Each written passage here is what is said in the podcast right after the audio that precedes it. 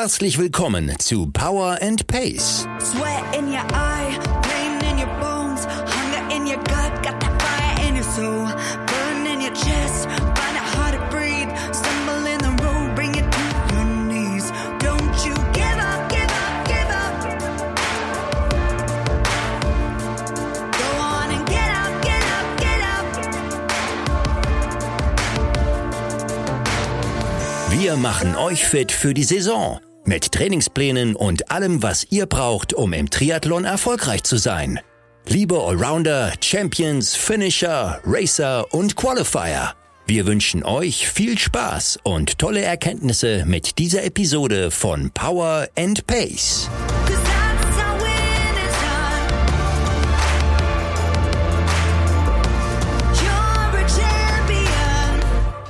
Moin Moin aus dem Norden. Hier ist euer Wochenupdate von Power and Pace. Mir gegenüber sitzt am Monitor euer Coach Björn Geßmann. Hallo Björn. Moin, deine Einleitung klang fast so müde, gerade wie ich mich gefühlt habe. Mensch, das, äh, ich bin froh, dass wir es geschafft haben und dass ich hier, dass ich hier sitze. Ehrlich Okay, gesagt, ja, ich- morgens um elf.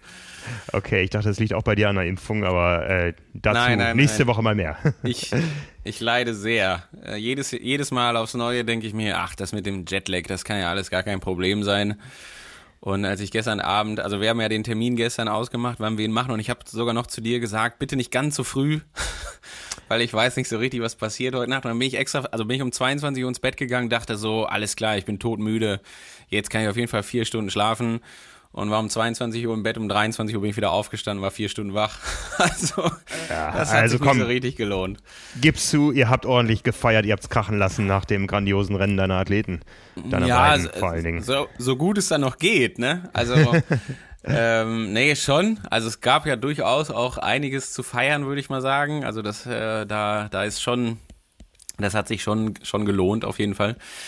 Ähm, aber ja, ist dann immer so offen gesprochen, äh, muss man das erstmal selber so richtig begreifen, was da jetzt gerade so passiert ist und so weiter, weil äh, zugegeben die Anspannung vorher auch so groß ist, dass man da, dass man die jetzt nicht sofort irgendwie abfallen lässt. Ne? Also das dann nicht sofort mit irgendwie dem Punkt, wo man weiß, dass man das Ding jetzt gewinnt oder so, oder auch jetzt mit mit Cat dann den, den zweiten Platz holt. Das ist dann nicht sofort so, dass man dann irgendwie das Ganze abhakt und dann äh, sich sofort freuen kann. Also klar freut man sich, aber ich gebe schon gerne zu, dass ich echt lange gebraucht habe oder auch immer noch nicht so ganz, ich sag mal, verstanden habe, in Anführungsstrichen, was, was da so passiert ist. Ähm, das, das kommt, glaube ich, erst noch Ja, so richtig. die meisten- ja, die die, erste Folge war natürlich schon gut. Das war schon, Ja. hat schon, hat schon viel Spaß gemacht am Sonntag. Ja, die, die, die Hörer werden es mitbekommen haben. Wir reden über den Ironman Tulsa, die Nordamerikameisterschaft. Äh, deine Athleten Patrick Lange und äh, Cat Matthews haben äh, das Rennen mitgerockt. Äh, Patrick Lange hat es gewonnen. Cat Matthews ist Zweite geworden hinter Daniela Rief und es hätte nicht viel gefehlt hinten raus,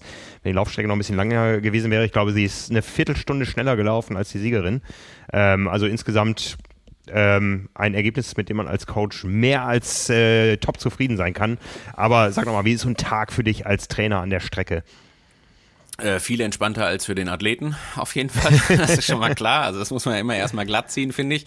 Äh, und darf sich da jetzt nicht so hinstellen, dass das jetzt super anstrengend ist, weil man äh, supportet da gerade irgendwie Leute, die acht Stunden auf einen Ironman brauchen oder 7,45 in dem Fall.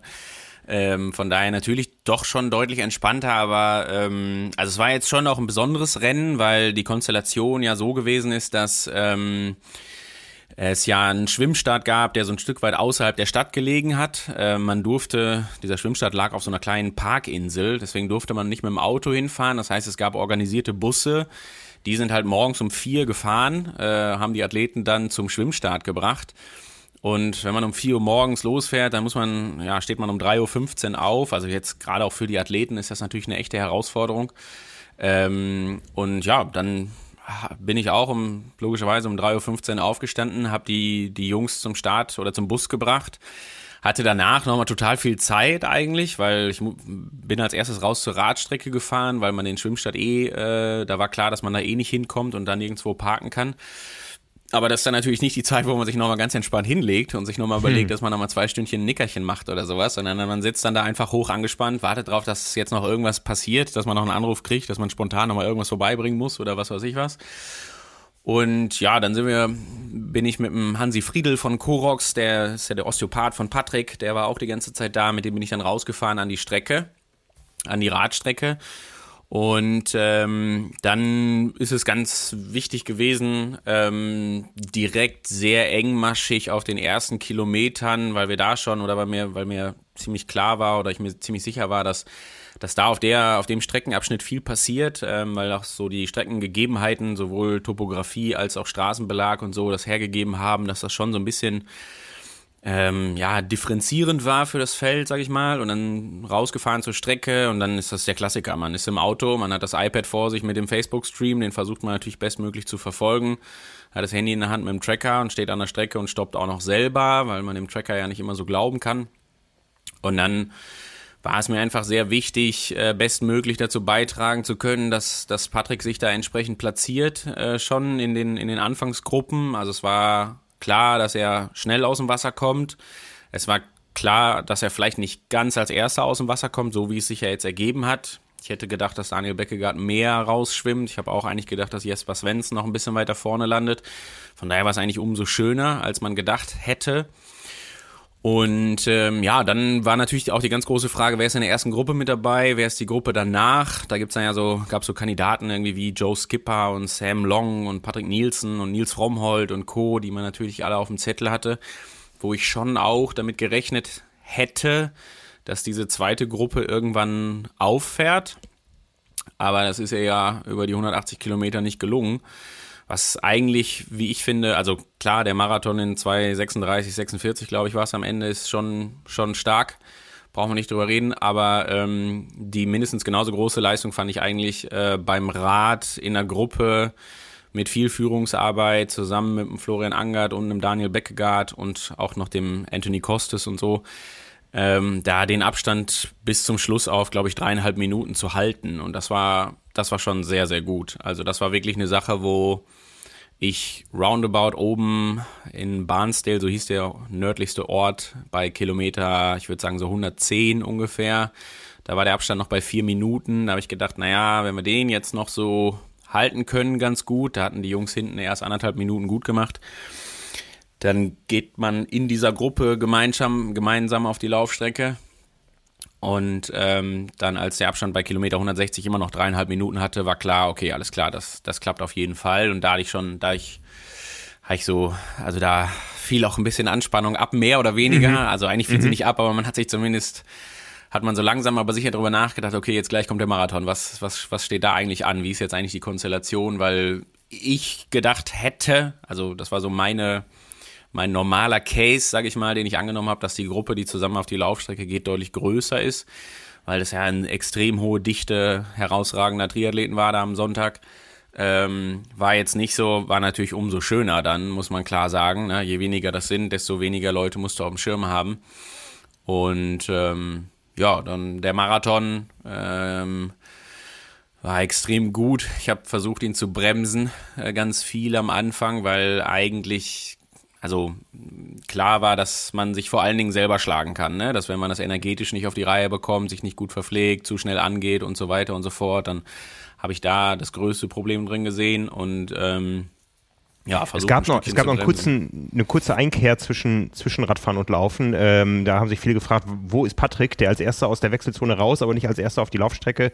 Der ja. hat einen kurzen Dixie-Stopp Dixie gemacht wahrscheinlich. Ne? Entspannten Kaffee getrunken und okay. Ähm, hm. nee, klar. Also er musste halt noch einen Dixie-Stop machen, was, was völlig, völlig normal eigentlich ist. Und ich finde, er hat es hm. perfekt gelöst, dass er es genau da gemacht hat und es nicht erst versucht hat. Wobei ich glaube, es hat sich ehrlich gesagt auch nicht die Frage gestellt, wo man es macht, sondern man brauchte die schnellste Gelegenheit. Ähm, genau. Und das war, ähm, das war super und das hat er dahingehend super gemacht, als dass er das halt gemacht hat, bevor der Laufrhythmus kommt. Und es war klar, wenn er in den Laufrhythmus kommt, und ich habe ihm zwischendurch oft genug gesagt, dass eine 3,45 hier locker ausreicht. Also locker, ne, immer alles in Anführungsstriche und niemals despektierlich gegen irgendwen anders, aber so in, in, in, in Athletensprache gesprochen. Ähm, hat er nicht gemacht, ist mit irgendwie 3,35 losgelaufen, die ersten 17 Kilometer. Ähm, und das, dann war das ja auch, hat er recht schnell für klare Verhältnisse gesorgt und ja, genau, es war durchaus, also war echt schwierig, ihn auch so ein Stück weit zu bremsen, weil, muss man halt auch fairerweise sagen, ähm, das war unsere erste Langdistanz, was auch ähm, durchaus besonders ist, gerade in so einer Absprache. Und wenn du halt lange, lange nicht mehr die Situation gehabt hast, dass du, ich meine, Patrick hat sie ja streng genommen, ich sag mal vorsichtig, noch nie so richtig gehabt, dass du einen Marathon von vornherein anführst, ne? Und dass du mhm. in deiner Spezialdisziplin vorne liegst. Und das ja sieht ja von außen immer so aus, als wäre das eine komfortable Situation. Die Wahrheit ist aber, dass du mit dieser Situation nicht unbedingt rechnest und natürlich nie entspannt jetzt läufst und dir denkst, ja klar, schiebe ich das Ding nach Hause, weil du musst immer noch einen Marathon laufen in, in schnellem Tempo. Ähm, und da war die Anspannung auch bei ihm auf jeden Fall noch riesig. Ne? Also das ist dann nicht so, dass man das Ganze entspannt. Und ich, also ich habe auch ehrlich gesagt nie den Punkt gefunden, dass ich jetzt gerade bei ihm gedacht habe, so okay, er hat jetzt verstanden, dass er das jetzt hier heute gewinnen wird. Ich habe versucht, ihm bei Kilometer 36 zu sagen, dass er die letzten sechs jetzt hier genießen soll. Da hat er mich nur angeflaumt, warum ich ihm die Zeit nicht durchgebe. Ähm, und es waren, glaube ich, fünfeinhalb Minuten nach hinten. Also ich habe keine Notwendigkeit gesehen, die Zeit noch durchzugeben. Äh, und das sind dann immer so diese Feinheiten, wo man ganz schön erkennt, ähm, ja, wie dann, wie groß halt die Anspannung für die, für den Einzelnen dann auch ist, ne? Ja. Genau. Die Marathonzeit, ich muss es gerade noch mal äh, mir hier auf den Monitor holen, ist eine der schnellsten ever gelaufenen im Ironman und äh, auch darüber haben wir letzte Woche schon kurz konferiert. Die Strecke war auch tatsächlich 42 Kilometer lang. Ähm, da wissen wir ja von anderen Rennen, dass das nicht immer der Fall ist. Äh, ich habe es hier jetzt vor mir. Matt Hansen ist den bisher schnellsten Marathon gelaufen beim Ironman Texas vor drei Jahren, 234 äh, im gleichen Rennen der Russe Ivan Tutukin 2,35, Ben Hoffman 2,36 in Florida. Ja, und dann kam bisher schon der Marathon von Luc van Lierde 1997 äh, in Rot. Da steht jetzt Patrick Lange auf dem viertschnellsten Marathon aller Zeiten. Wie gesagt, Strecken sind nicht vergleichbar, aber von der Strecke wissen wir jetzt, die hat auch die 42 Kilometer. Ja, genau. Ich, ich tue mich immer so ein bisschen schwer mit der Streckenlänge, weil ich immer noch denke, also ich will halt nicht in Abrede stellen, dass die, die da vor ihm stehen, äh, zu Recht da auch stehen. Natürlich passt die Streckenlänge nicht immer, aber da kann der Athlet nichts dafür. Ne? Das äh, ist so eine Sache, der kann auch nur so schnell laufen, wie er kann. Und mhm. wenn er am Ende eine 2,34 da hinschreibt, dann steht er zu Recht da oben. Und ähm, dass die Streckenlänge passte, auf jeden Fall. Das, das kann man sich super abspeichern. Das ist der schnellste Marathon, den Patrick für sich je gelaufen ist. Ähm, was auch wichtig ist, es freut natürlich auch, dass das bei den Weltbestzeiten irgendwie ganz weit vorne mit dabei ist. Ähm, aber ich will gar nicht, ich will gar nicht äh, die Diskussion aufkommen lassen, dass das mit der Streckenlänge manchmal nicht so passt und was wäre wenn und weil, wir haben das bei den Frauen noch viel eklatanter. Äh, da gibt's eine Marathonzeit, glaube ich, ich glaube, der schnellste gelaufene Marathon ist eine 2,41 von Christine Möller. Äh, da habe ich geguckt, UK weil, 2011, genau. Ja, ja, Weil, weil Cat ziemlich genau an gleicher Stelle landet bei den Weltbestzeiten des Marathons. Die ist eine 2,49, 49, glaube ich, gelaufen. Genau. Das ist mhm. das gleiche Spiel. Das ist auch, glaube ich, die viertschnellste Marathonzeit ever oder fünftschnellste, ich weiß nicht genau. Und da könnte man die Diskussion genauso aufmachen und wie man noch acht Minuten schneller laufen kann, gebe ich auch gerne zu. Bin ich mir nicht so richtig sicher, wie das gehen soll. ähm, aber Christine Möller ist natürlich auch eine extrem schnelle gewesen, um das auch ganz klar zu sagen. Und deswegen will ich gar nicht so sehr auf die Streckenlänge mhm. eingehen. Es ist total toll, dass beide irgendwie persönliche Bestzeiten laufen auf dem Marathon. Es ist total toll zu sehen, wie extrem gut kontrolliert sie das gemacht haben. Das hat wahnsinnig viel Spaß gemacht. Ähm, Gerade bei Cat auch, um auch, ich habe jetzt viel über Patrick gesprochen, aber Cat hat äh, die Situation gehabt, dass sie nicht gut geschwommen ist, äh, das Visier verloren hat, was jetzt in dem Fall egal war, weil es eh geregnet hat den ganzen Tag. Ähm, und dann auch noch ein Penalty gekriegt hat für fünf Minuten, wo man sagen muss, ja, kann man sich jetzt drüber streiten, ob das gerechtfertigt ist, aber so ist nochmal die Regel und dann, dann hat man es halt, das, die Situation muss man akzeptieren und genau den Punkt hat sie halt unglaublich gemacht, dass sie das akzeptiert hat. Es gibt noch Fotos, wo sie lachend im Penalty-Zelt steht, weil sie sich gedacht hat, okay, jetzt erst recht und jetzt laufe okay. ich halt schnell. Und ich habe ja dann auch bei, ich habe sie das erste Mal gesehen bei Kilometer drei und ich habe gesagt, Cat, super, das wird hier heute der schnellste Marathon des Tages. Ähm, und äh, genau das hat sie dann gemacht und es war unglaublich, da dann das Feld auch nochmal von hinten aufzuräumen und so weiter und ja, ich meine, nach vorne hin, klar, eine Danny Rief ist immer eine Liga für sich irgendwo. Ähm, und auch da jetzt nicht spekulieren, was wäre, wenn kein Penalty und bla bla bla, weil eine Danny Rief kann auch noch zwei Minuten schneller laufen, ist auch immer klar. Mhm. Ähm, aber ja, unterm Strich auf jeden Fall ganz hervorragende Leistung, hat viel Spaß gemacht, waren, waren tolle Leistungen, sowohl auf dem, also in allen Disziplinen eigentlich. Die beiden Marathonzeiten stehen für sich, das ist, das ist ganz hervorragend. Das war eine perfekte Strecke dafür ähm, muss man auch sagen, um das ganze Ding schnell und kontrolliert und sowas halt zu laufen. Aber es war auch wichtig, dass so alle anderen Faktoren passen, so von der Verpflegung, dass man, wenn man dann mal ein Loch hat, vielleicht auch ein mentales, wenn man ein Penalty kriegt, dass man sich da wieder rauskämpft. Also so, gerade so dieses zwischen den Zeilen fand ich, fand ich extrem wichtig und ja, bin da sehr angetan gewesen, wie das so funktioniert hat. Es war schon ganz Ja. Um jetzt von da aus mal so ein bisschen überzuleiten, auch in die tägliche Praxis der Power und Pacer. Was ja insgesamt aufgefallen ist, ist, dass das Laufen nicht nur bei deinen beiden Athleten, sondern durch die Bank richtig schnell war. Ist das eine Corona-Folge und kann man daraus vielleicht äh, Rückschlüsse ziehen auch äh, auf das Training, was wir mit den Power und Pacern machen? Wir haben ja über die vergangenen Monate durchaus hohe Umfänge gemacht, aber ohne Schwimmen. Das heißt, die Umfänge waren in den beiden anderen Disziplinen höher, als sie in einer normalen Saison gewesen wären.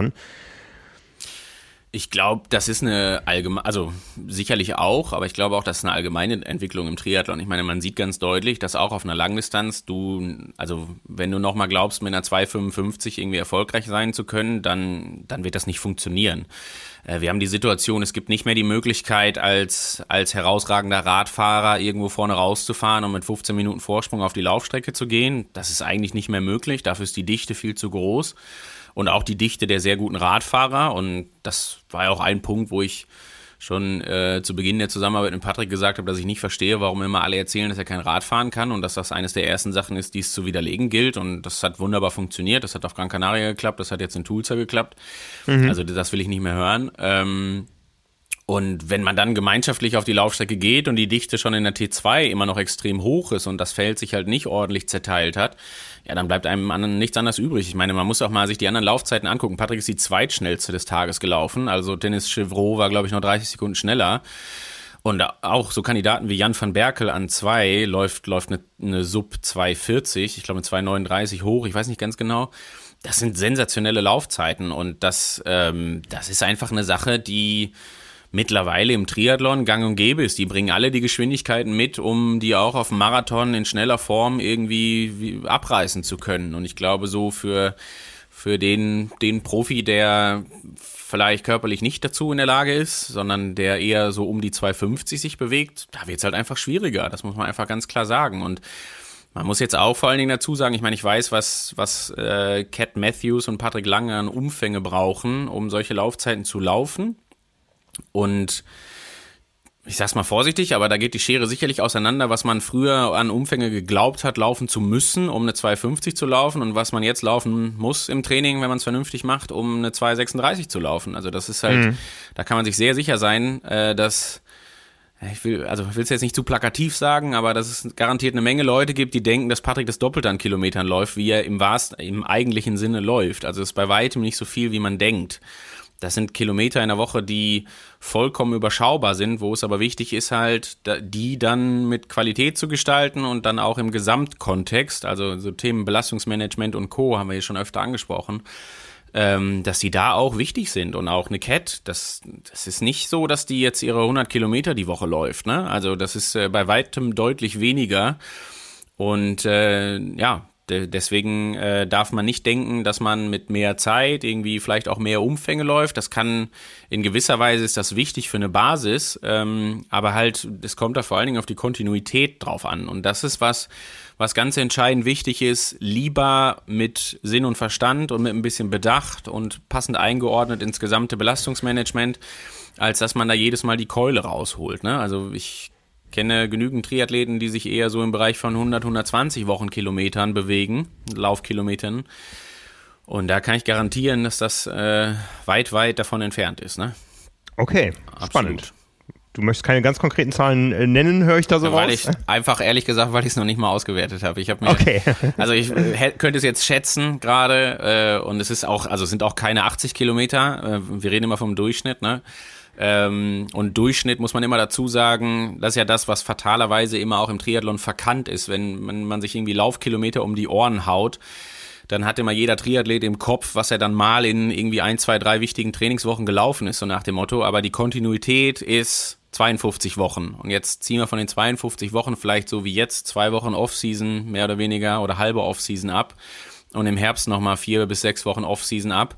Aber dann bleiben immer noch irgendwie 44 Wochen und dann ist die Frage, was ist der Durchschnitt über 44 Wochen, weil das ist das, was zählt. Nicht, mhm. Es ist nicht toll, einmal in der Woche oder eine Woche mal 120 Kilometer zu laufen, äh, sondern wichtig ist, was du in diesen 44 Wochen machst und mit wie viel Qualität du die gefüllt bekommst.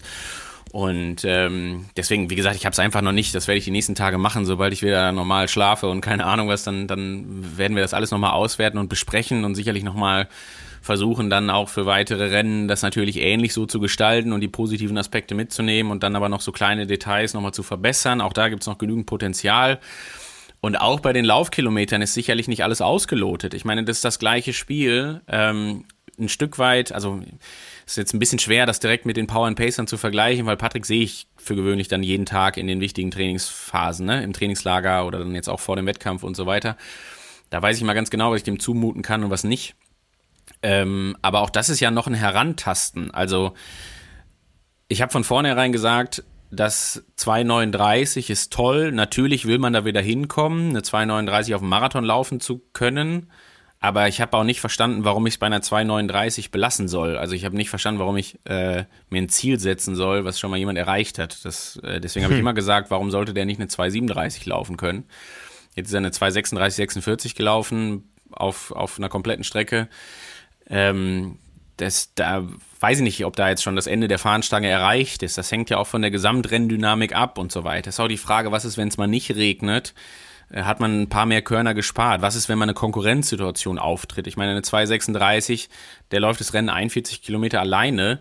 Es gibt genügend Leute im internationalen Triathlon-Zirkus, die da mit ihm auf Hawaii zum Beispiel auf die Laufstrecke gehen und wo sich eine Konkurrenzsituation abbildet und wo du das Ding nicht kontrolliert läufst, wo du, sondern wo du am Ende die letzten 20 Kilometer möglicherweise ja, alles was geht, mehr oder weniger laufen musst. Vielleicht sind auch noch mal ein, zwei mhm, mhm. Minuten drin, wie dem auch sei. Ne? Das, das sind halt alles so Geschichten, die, das sind noch so Fragezeichen, wie ich es immer so schön sage, die es noch zu beantworten gilt, was dann passiert. Und ähm, ja, von daher, also wie gesagt, ich finde da ähm, ganz entscheidend wichtig, und das so, muss so das Learning sein, eigentlich für den Einzelnen, ähm, vielleicht auch vor allen Dingen sich nicht davon beeindrucken zu lassen, was andere einem erzählen, wie viele Kilometer es halt zu laufen gilt oder wie viele mhm. Trainingsstunden wichtig sind und so weiter. Ich kann das aus der äh, aus der High-Size-Historie sagen, ich habe schon Leute, Triathleten gehabt, die mit zwölf Stunden Trainingszeit im Durchschnitt sich für Hawaii qualifiziert haben. Das ist alles möglich. Das ist überhaupt nichts, was irgendwie Dafür brauchst kein, keine, keine Geheimnisse und keine Wunder, sondern nur qualitative Arbeit im Training. Mhm. Äh, fertig. Klar, natürlich muss man ja. irgendwie eine gewisse Grundvoraussetzung dafür haben, ne? Und du kennst das selber auch, du hast das auch schon, äh, weißt selber, wie, wie, wie, wie Training aussehen kann, wenn man jetzt nicht einfach nur auf Umfänge setzt und so weiter. Ähm, und das finde ich ist immer das, was ganz entscheidend wichtig ist, dass man sich da nicht von beeinflussen lässt, was sonst so in der Welt passiert und wer welche Trainingsumfänge hat und so weiter und so fort. Und ja, bei den beiden sieht man das halt auch, dass das im Profizirkus genauso funktioniert und jetzt nicht, dass die wenig Umfänge machen, das meine ich nicht, sondern mhm. es geht einfach darum, das beste Maß für sich selber zu finden, um, um dann die eigene persönliche beste Leistung dabei rauszuholen. Ne? Und ja. das ist das, was wichtig ist. Wo das, ob das dann 50, 60 oder 100 Laufkilometer die Woche sind, ja, das muss dann, kann dann jeder für sich selber die Erfahrung machen. Ne? Ja, die beiden wichtigsten Schlagworte in dem Zusammenhang hast du genannt heute schon. Das ist einmal Belastungsmanagement und das zweite war Kontinuität. Darauf bauen auch die Pläne von Power Pace auf. Wir gucken rein konkret in den Plan der Woche 2 unseres Juni-Plans, der ja fünf Wochen lang ist. Wir reden über die Trainingswoche, die in diesem ganzen Block Juni in der Vorbereitung auf unseren Do-it-yourself-Triathlon, für einige wäre es die Vorbereitung auf den Frankenman gewesen, doch die erste Langdistanz, die irgendwo angekündigt war, die größeres Ausmaß gehabt hätte, fällt leider aus. Aber ähm, wir sind in dieser Vorbereitung auf einen ersten wichtigen Meilenstein in dieser Saison, die kommt und haben die umfangreichste Trainingswoche vor uns. Björn, was erwartet die Power and Pacer? Genau, und ähm, wir machen das mit dem Briefing ja auch, also um das vielleicht auch nochmal zu erklären. Ähm, dieses Briefing ist für uns ja auch eine Sache, wo man genau das, was ich gerade so ein bisschen versucht habe auch zu erklären, so dieses zwischen den Zeilen, sag ich mal. Ne? Klar, mhm. es ist die umfangreichste Woche, ähm, die jetzt im Juni ansteht. Die nächste Woche ist immer noch eine Trainingswoche, aber die hat weniger Umfänge. Warum ist das eigentlich so? Und genau für diese Fragen ähm, machen wir dieses Wochenbriefing, weil es dann so im Hinblick auf den Wettkampf irgendwie wichtig ist, nicht einfach immer nur stumpf auf den Plan zu schauen und auch vielleicht nicht immer nur den abzuarbeiten, sondern auch so ein bisschen in sich reinzufühlen und auch zwischen den Zeilen zuzuhören. So, und das finde ich jetzt gerade beim Thema Belastungsmanagement jetzt in dieser Woche ist das ganz, ganz entscheidend wichtig. Also wenn wir nochmal einen kleinen Rückblick haben, dann hatten wir letzte Woche, das haben wir im letzten Wochenbriefing schon angesprochen, äh, eine Woche, die zwar auf dem also irgendwie sieht sie aus wie eine Entlastungswoche. Sie begann aber am Montag mit keinem Ruhetag wie sonst, sondern mit einem längeren Lauf. So und dann habe ich schon beim letzten Mal erklärt, dass wir das machen wegen Pfingstmontag und so ist klar, äh, dass dann die anderen Tage aber durchaus entlastende Tage sein sollen. So und wenn man jetzt dieses Briefing hört, also entweder haben wir jetzt Sonntagmorgen und man hat vielleicht heute sogar noch einen Lauf anstehen, das mag sein. Äh, oder man hat Montag, wir haben Montagmorgen, aber das sind beides Tage, wo man, und das ist jetzt wichtig, rückblickend oder jetzt, wenn man in sich reinfühlt, auf jeden Fall das Gefühl haben sollte, dass man halbwegs entspannt aus diesen letzten drei, vier, fünf Tagen rausgeht. Also das waren ja irgendwie äh, ein, zwei lockere Radeinheiten, ein, zwei lockere Laufeinheiten, zwei Ruhetage.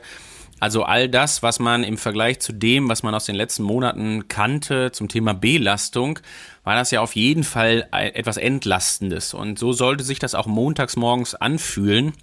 Man sollte also nicht montags morgens aufstehen und sich denken, oh Gott, oh Gott, Gott sei Dank ist heute Ruhetag, hm. äh, weil ich kriege die Haxen kaum noch bewegt, ähm, sondern man sollte eigentlich montags morgens aufstehen und sich denken, geil, die Muskulatur fühlt sich schon ganz gut an. Wenn ich jetzt noch einen Tag Ruhe mache und morgen früh aufstehe, dann fühlt sie sich noch besser an und dann bin ich wieder bereit, um jetzt diese letzten zwei Trainingswochen anzugehen, die da jetzt vor dem Do-it-yourself-Triathlon noch anstehen.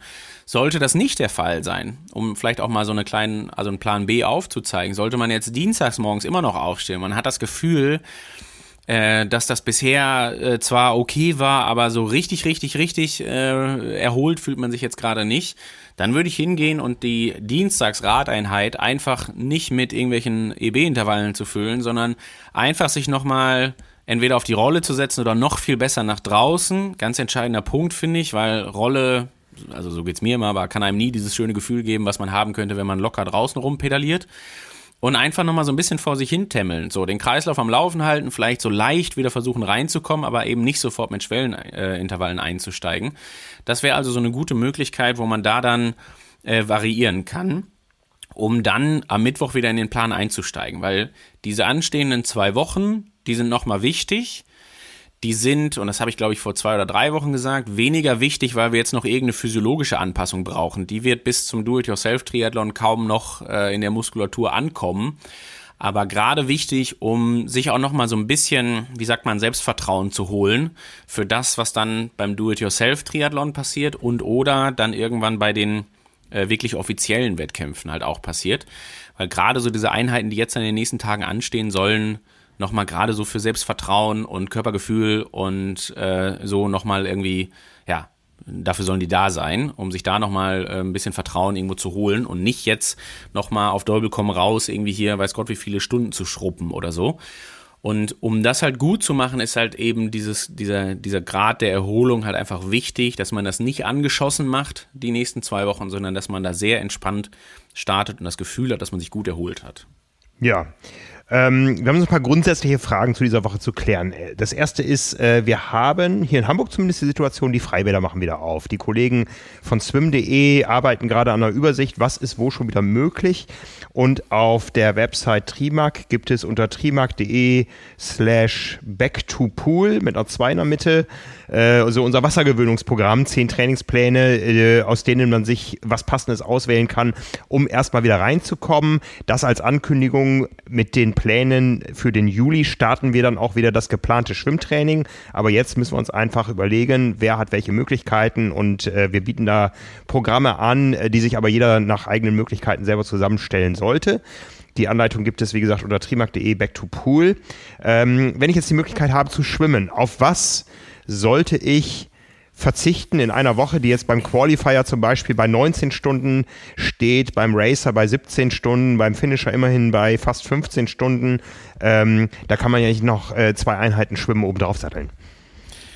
Und wenn man es macht, dann würde ich schon fast überlegen, ob man die sich nicht, also ob man diese Schwimmeinheiten gerade auch beim Thema jetzt Belastungsmanagement, sich nicht zunutze macht, um einfach eine Form von fast schon eher aktiver Erholung, so ungefähr, äh, fürs Schwimmen einzubauen und die Zeit zu nutzen. Also erstmal würde ich komplett aus äh, so diesen klassischen Mustern ausbrechen. Selbst wenn man sich am 20.06. gerade überlegt, dass man da einen richtigen Triathlon macht, also das Schwimmen mit einbezieht, dann verlangt nach den letzten sechs Monaten niemand von einem, und das sollte man auch nicht selber tun, dass man da irgendwie herausragende Schwimmzeiten ins Freiwasser prügelt oder sowas. Das ist überhaupt nicht nötig. So, und mhm. ich sag mal ganz realistisch betrachtet, wie soll es funktionieren, nachdem man im, ein halbes Jahr nicht geschwommen ist? So, den Triathlon trotzdem vollständig zu machen, finde ich, ist, ist eine total feine Variante, kann man auf jeden Fall machen. Sollte man aber natürlich auch nur machen, wenn man sich schon so ein bisschen ins Wasser gewöhnt hat. Also ich würde jetzt nicht am 20.06. erstmalig ins Wasser steigen. Wenn ich das jetzt mache, also wenn ich mir jetzt oder vielleicht auch schon gerade dabei bin, völlig fein, aber auch da vielleicht mal so ein bisschen diese typischen Triathlon-Muster verlassen. Eine Schwimmeinheit muss nicht immer eine Stunde sein, eine Schwimmeinheit kann auch mal eine halbe Stunde sein und einfach mal dafür genutzt werden, dass man gerade einfach nur erstmal ein bisschen versucht, vor sich hin zu paddeln, das Wassergefühl zurückzubekommen und gegebenenfalls auch mal nach schon nach 2000 Metern oder 2500 Metern das Becken wieder zu verlassen, weil klar, also erstens in so einer Trainingswoche, wo man eh schon leicht angeschossen ist und dann auch vor dem Hintergrund des Nichtschwimmens in den letzten sechs Monaten, äh, der letzten sechs Monate wird die Qualität halt auch nicht höher werden bei Kilometer drei bis vier im Pool. So, und deswegen würde ich erstmal ins Wasser gehen, einfach ein bisschen Wassergefühl bekommen, längere Pausen einlegen, um lieber dann sauber zu schwimmen, die Technik aufrecht zu erhalten, als dass man jetzt sofort irgendwie auf die Idee kommt, da dreimal 1000 Meter zu schwimmen am Stück oder sowas. Ähm, und deswegen das Ganze ganz entspannt angehen. Und ich sag mal, selbst wenn man zwei Einheiten dazu packt, dann vielleicht zweimal eine halbe Stunde. Vielleicht gibt man einmal am Wochenende, wenn man schon erfahren ist und das auch schon häufiger gemacht hat und sich auch schon entsprechend gut dafür fühlt, also die Voraussetzungen alle stimmen, kann man auch eine halbe Stunde Freiwasser schwimmen gehen, Neo anziehen, so, und dann würde ich das so ein bisschen, ich sag mal, ich will nicht sagen schwammig, das klingt so negativ, aber ähm, einfach ein bisschen so, wie es gerade taugt, wie man sich gerade fühlt, halt handhaben und auf jeden Fall diese klassischen Muster verlassen. Niemand verlangt gerade, dass man da jetzt irgendwie schon perfekt äh, am 20.06. schwimmen kann. Das, das kann nicht funktionieren. Mhm. Gleichzeitig ist auch klar, sobald der Juli kommt, werden wir natürlich die Pläne auch so gestalten, dass wir davon ausgehen, dass so ein kleines bisschen Gewöhnung stattgefunden hat. Also, dass man, wir werden jetzt nicht mehr da reinschreiben für den Qualifier, dass er mal 1000 Meter Wassergefühl bekommen soll und das dann wieder rausgehen soll. Aber wir werden jetzt auch nicht sofort anfangen mit den, mit, mit, mit 15 Kilometern Schwimmen die Woche, die einen dann überfordern werden. Das wird auch nicht passieren. Das heißt, man kann sich also getrost darauf verlassen, dass eine leichte Eingewöhnung für die äh, akute Vorbereitung für welches Rennen dann auch immer. Ne? Wir haben ja schon gesagt, dass wir da mehrere ins Auge gefasst haben, äh, dass da so eine leichte Eingewöhnung auf jeden Fall dann passt. Mhm. Genau. Deswegen ganz entspannt die eigentlich gewohnten Muster einfach mal verlassen, sich ein paar schöne Einheiten zurechtlegen zur Wassergewöhnung, hin und wieder auch mal gewisse Dinge ausprobieren. Vielleicht kann man auch mal in der zweiten, dritten Einheit schon mal versuchen, auch mal ein paar 50 Meter äh, irgendwie mit ein bisschen Schwung zu schwimmen, auch wenn es nicht die gleichen Zeiten sind, gar nicht auf die Zeiten zu achten, sondern sich auch einfach ein bisschen aufs Körpergefühl zu verlassen und so weiter. So, das, mhm. also deswegen das ruhig ein bisschen variabel halten. Ja, was haben wir noch in der Woche? Wir haben, ähm, du hast über den Montag gesprochen, der sollte sich ruhig anfühlen. Am Dienstag, äh, nein, am Mittwoch haben wir eine gemeinsame Session, zu der wir alle nochmal einladen. Um 18 Uhr gehen wir live auf Sendung mit einem QA. Das werden wir diesmal äh, nicht über YouTube machen, sondern über Teams, damit wir da mehr Interaktion mit euch da draußen hinbekommen. Da könnt ihr uns eure Fragen stellen für diesen Monat Juni und vor allen Dingen für den Do-it-yourself-Triathlon. Wir werden ein bisschen was äh, erklären, wie wir uns das vorstellen und dann feuerfrei für eure Fragen. Ja, das ist eine Einheit, kann man ja durchaus mit dem Rollenprogramm verbinden. Ja, dann sollte man eigentlich seine, seine wenn man Fragen stellt, äh, einmal die Beine anhalten, äh, dass wir auch was verstehen. Ähm, ja, äh, da freuen wir uns drauf. Das äh, machen wir am Mittwoch. Was sind sonst die Schlüsselgeschichten, die Kerneinheiten der Woche? Ähm, am Samstag steht für gewöhnlich eine Koppeleinheit drin. Und ähm, das geht so ein bisschen in die Richtung, was ich eben schon gesagt habe, so zum Thema Selbstvertrauen sich zu besorgen. Ähm, das ist nochmal so ein kleiner, ja, ich würde sagen, so ein kleiner Test vor dem Do-it-yourself-Triathlon. Was ich jetzt wichtig finde, Ähm, ich habe das eben schon so angedeutet, physiologisch hat das alles jetzt nicht mehr die ganz große Relevanz. Was ich wichtig finde, ist zum Beispiel alle Einheiten, die jetzt anstehen, die ein bisschen mehr Umfang haben, äh, immer ziemlich gut versorgt zu machen. Also Erholung haben wir schon gesagt, das ist auf jeden Fall wichtig. Ich würde aber auch darauf achten, dass jetzt zum Beispiel so eine Einheit am Samstag, wo sich eine Radeinheit vorschaltet, dann äh, ein Lauf gekoppelt wird, dass man auf jeden Fall dafür sorgt, ähm, dass man mit einem guten Frühstück in diese Sache startet. Also man sollte sich diese Einheit nicht schwerer machen, als sie eh schon ist und versuchen, diese Qualität bestmöglich hoch zu haben. Durch Erholung, durch entsprechende Kohlenhydratversorgung und so weiter aber auch durch nicht allzu hohe Umfänge. Also wir koppeln jetzt auch nicht, zum Beispiel im Finisher, die Stunde Koppellauf, die findet jetzt nicht statt auf eine 4-Stunden-Radeinheit, sondern auf eine 2 Stunden 30 Einheit, was ja so, ich sag mal ganz vorsichtig mit den G2-Intervallen, es geht ja so in Richtung Belastung einer Mitteldistanz. Also ist es nicht ganz, ähm, aber so in die Richtung. So und ähm, das sind so Einheiten, bei denen man sehr gerne auch schon ganz viele Sachen ausprobieren darf, die man im Wettkampf dann auch machen wird. Also man startet das erholt, man startet das mit Frühstück.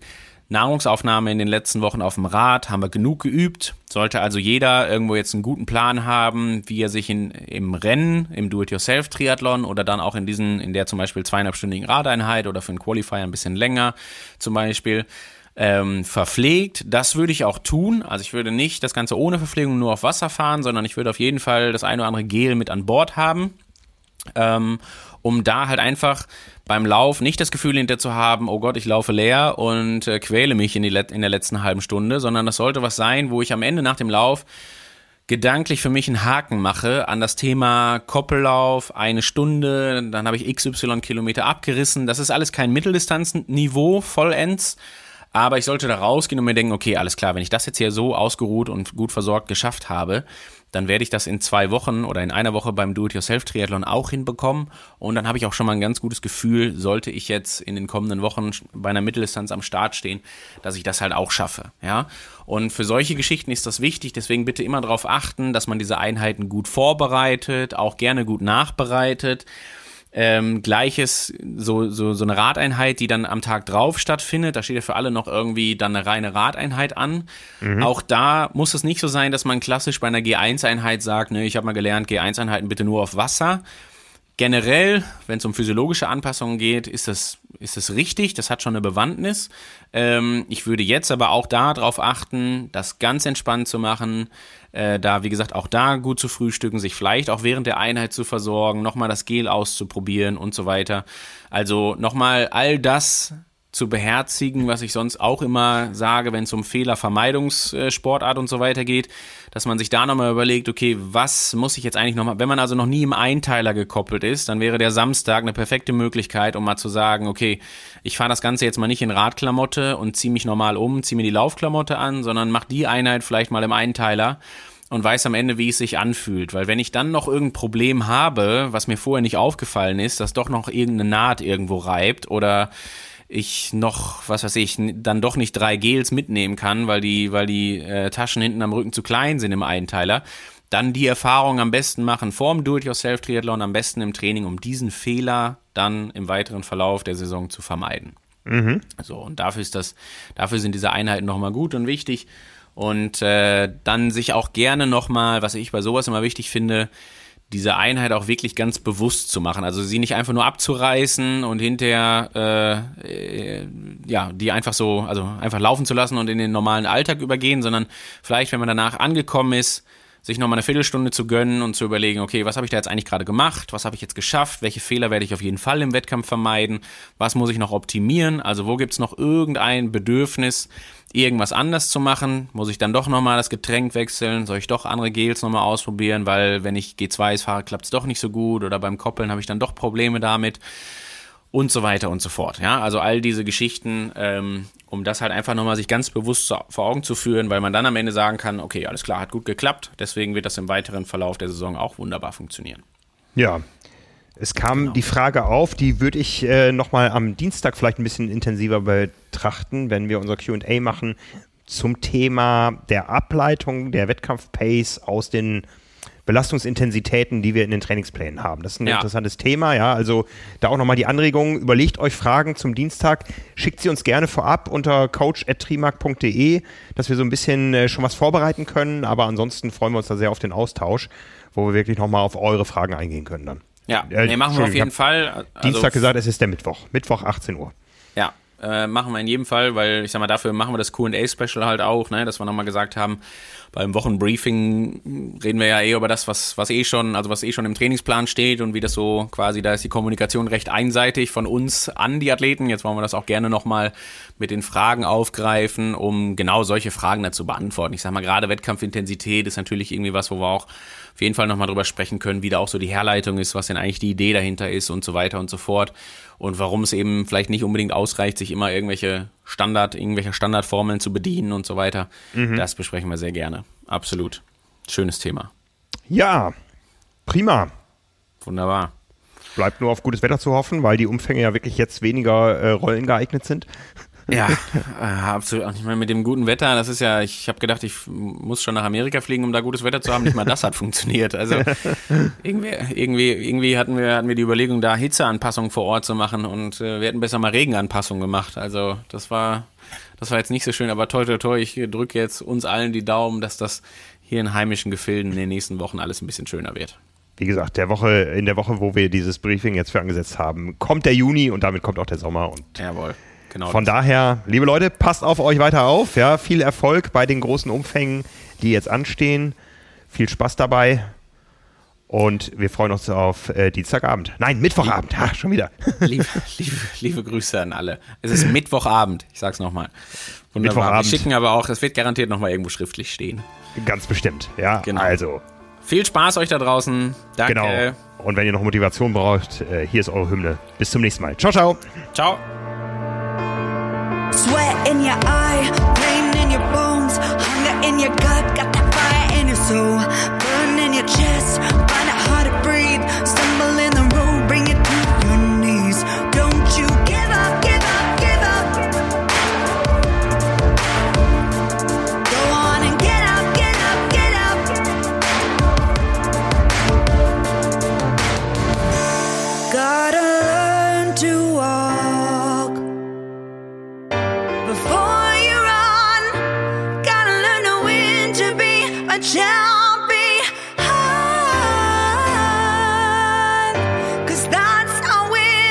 And you're a champion.